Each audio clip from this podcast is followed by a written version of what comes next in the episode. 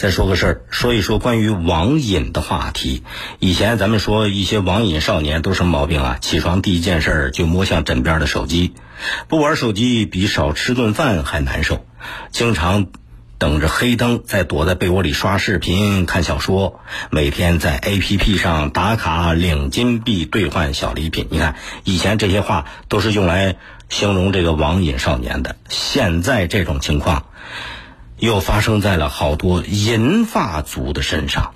什么叫银发族？老年朋友，老年朋友有不少患上了网瘾症状啊。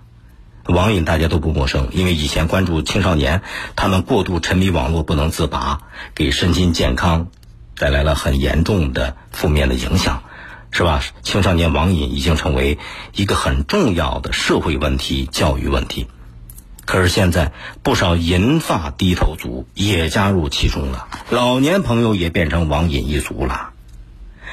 网瘾对老年人的危害同样不能小看啊！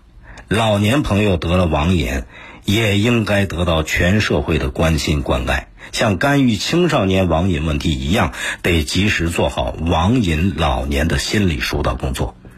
为什么老年朋友也也会患上这种网网络成瘾呢？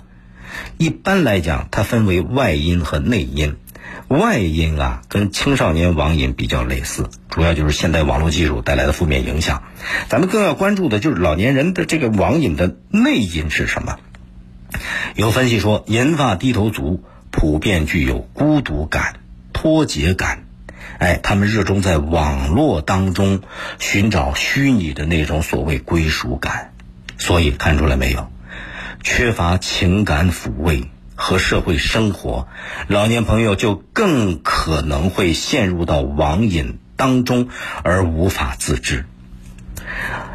网络带来的精神空虚、厌世无聊、身心疲惫等等这些心理症状，极大的降低了老年朋友的晚年幸福感。怎么办？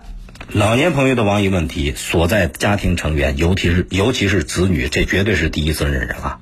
如果子女对老人陪伴多点、关爱多点，这老人的孤独感就会减轻很多，沉迷于网络的机会和需求就会减少。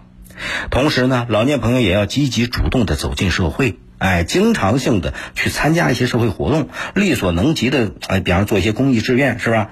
增强自己的这种归属存在感。这就能够帮助老年朋友顺利的摆脱手机、电脑的这种心理上的控制。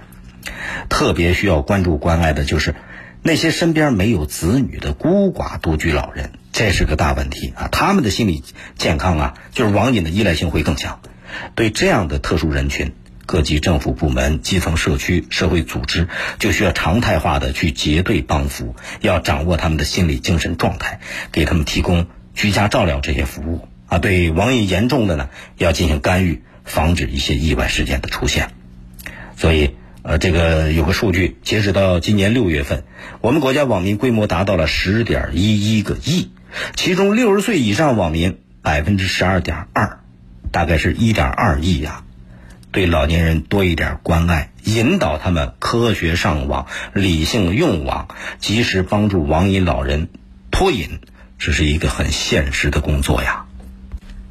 更多内容，请下载荔枝新闻我苏客户端。你也可以关注江苏新闻广播的官方微博、微信。更多广播节目优选音视频和大蓝鲸商城，请登录大蓝鲸 APP。大林评论在大蓝鲸上推出了音频产品，每天更新，欢迎您搜索订阅收听。再会。